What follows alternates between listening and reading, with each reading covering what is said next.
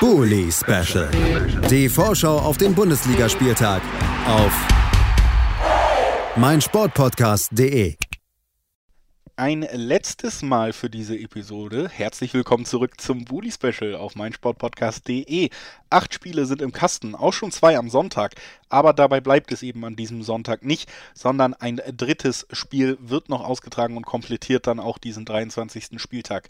Es ist das Duell zwischen Hertha BSC und RB Leipzig und da gibt es natürlich auch wieder eine Menge zu besprechen. Das tun wir gemeinsam mit Marc Schwitzky von Hertha Base. Hallo Marc. Hola, hi. Hola, zurück.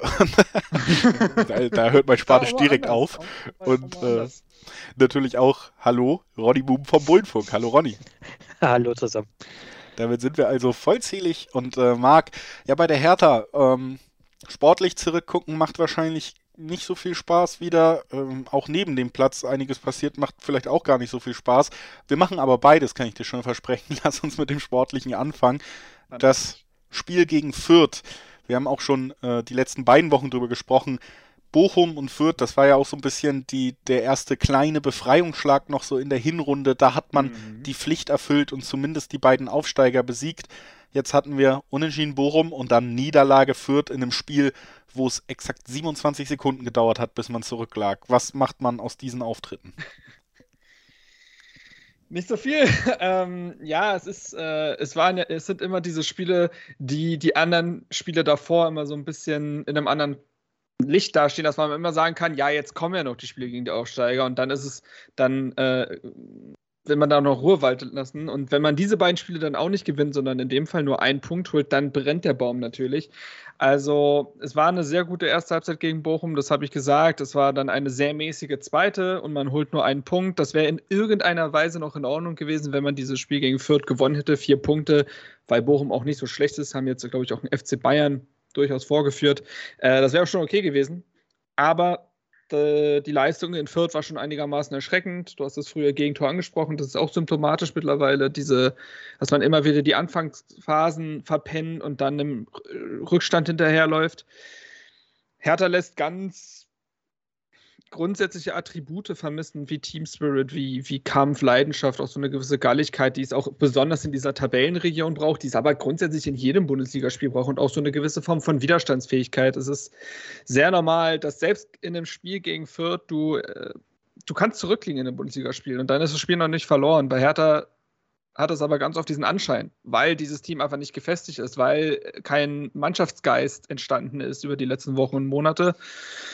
Und weil der Trainer anscheinend dann auch nicht den Spielern die Werkzeuge die Hand geben kann, die es braucht, um so ein Spiel zu drehen. Und das ähm, lässt alles gerade in einem sehr dunklen, in einem dunklen Licht, ist vielleicht nicht so ein gutes Sprachbild, aber ähm, in einem kein sehr guten Licht dastehen. Hertha hat jetzt noch einen Punkt Abstand auf den 16. Ähm, die Spiele, die jetzt kommen, inklusive jetzt diesem gegen Leipzig, könnten vom Programm her kaum schwerer sein. Und viele Argumente gibt es gerade nicht.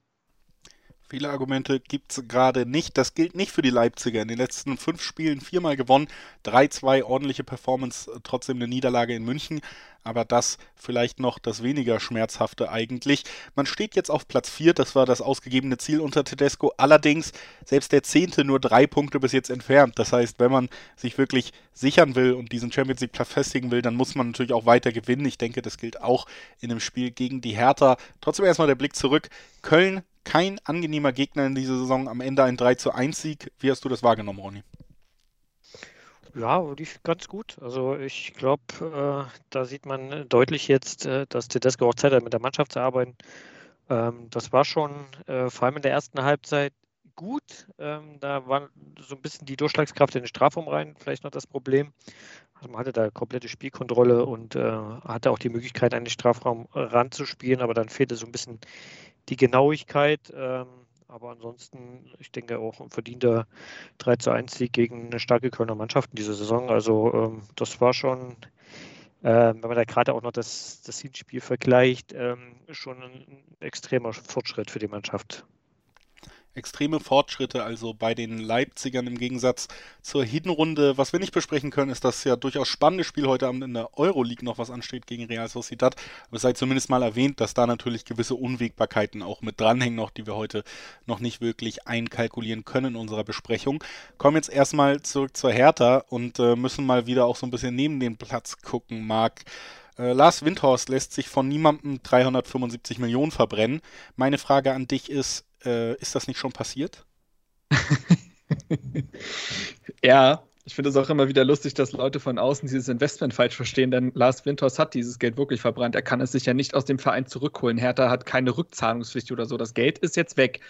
Ähm, das kann man so und so sehen. Auf der einen Seite wurde natürlich sehr viel Geld verbrannt. Auf der anderen Seite war es für Hertha trotzdem wichtiges Geld, um in der Pandemie finanziell stabil zu bleiben. Man hat trotzdem Eigenkapital aufgebaut und solche Dinge. Also man wurde mindestens auf Null gehalten, wenn man das Investment mal positiv sehen will, während andere Vereine ja große Probleme bekommen haben, entweder in der stagniert sind in der Entwicklung oder Regression und so weiter.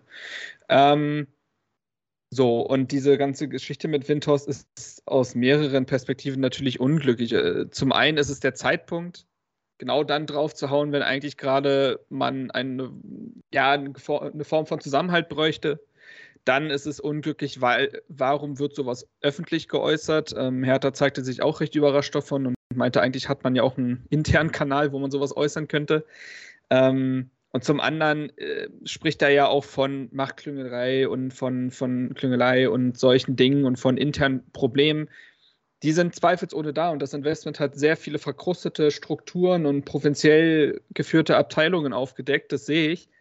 Aber zwei Dinge dazu. Zum einen hat sich Hertha ja mit Carsten Schmidt, der leider wieder gegangen ist aus privaten Gründen, und mit Freddy Bobic einem, ich sag mal, Kulturwandel im Verein geöffnet. Es sind ja viele Dinge angestoßen worden.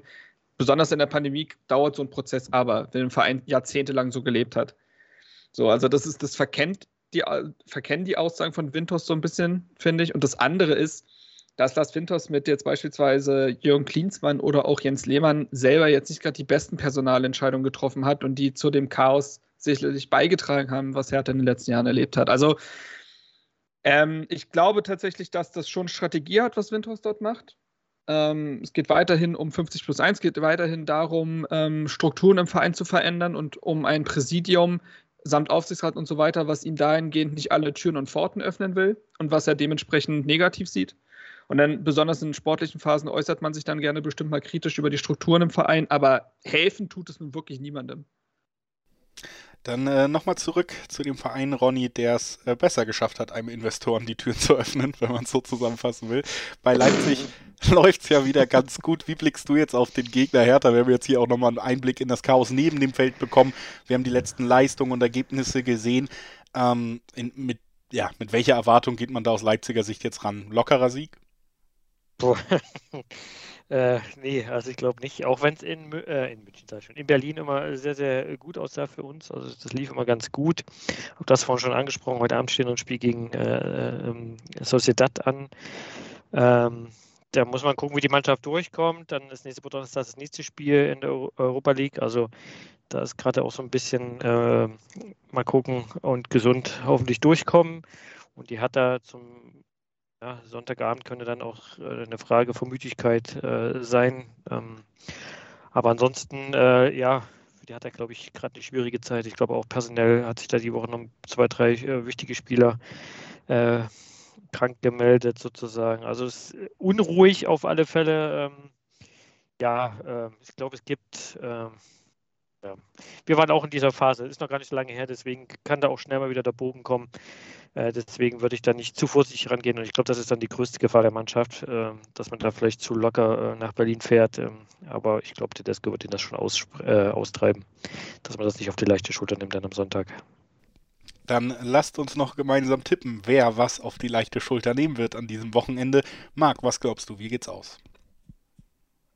Also Hertha wird äh, wird, glaube ich, da keine Punkte, gar einen Punkt holen. Dafür sind die Formunterschiede und Leistungsunterschiede gerade einfach zu, ähm, ja, zu massiv. Ähm, wenn man es schafft, sich ein paar Chancen herauszuspielen und die Attribute und Qualitäten zu zeigen, die in Fürth beispielsweise vermisst wurden, dann werden da viele Fans mit okay sein, weil man in dem Spiel nichts erwartet. Und ich sage, dass Leipzig dieses Spiel mit 3 zu 1 gewinnt. Hertha dann zumindest mal wieder ein Tor geschossen hat und äh, man ein paar Ansätze gesehen hat, aber gegen Leipzig ist aktuell nicht zu holen für Hertha. Das ist der Tipp von Marc Schwitzky von Hertha Base. Lasst uns auch noch den Tipp von Ronny hören. Ronny, was glaubst du? Ja, da das 2 zu 0 Tippen in den letzten Wochen viel Glück gebracht hat, bleibe ich dabei. Ich tippe auf ein 2 zu 0 in äh, Berlin für RB. Dann schließe ich mich da einfach mal an. Denke auch, der, der Leipzig-Sieg scheint mir hier sehr, sehr naheliegend. Und äh, ja, denke, so 2-0 könnte ich mir auch sehr gut vorstellen. Bedanke mich bei Marc Schwitzky, dass er heute bei uns war. Danke, Marc. Wie immer gern. Oder wie ich auf Spanisch sagen würde, de nada. Sehr gut. Habe ich direkt wieder, äh, notiere ich mir mal, kannte ich natürlich auch noch nicht. Bin sehr schlecht in Spanisch. Gucken wir, Und, mit welcher äh, Sprache ich nächstes Mal reinkomme. Das wird jetzt so ein Ding. Sehr gut. Dann würde ich sagen, auch natürlich vielen Dank, dass äh, Ronny Moon vom Bullenfunk da war. Ronny, merci. Ja, sehr, sehr gern. Oh, Französisch. Nee, ich bleib dann bei sehr gern. gut. Das freut mich. Dann haben wir hier multilingual uns verabschiedet. Auch aus diesem Bully-Special und den 23. Spieltag abgeschlossen.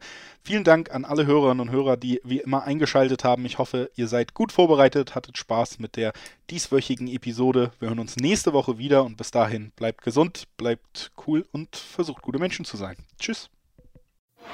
Bully Special. Die Vorschau auf den Bundesligaspieltag auf meinsportpodcast.de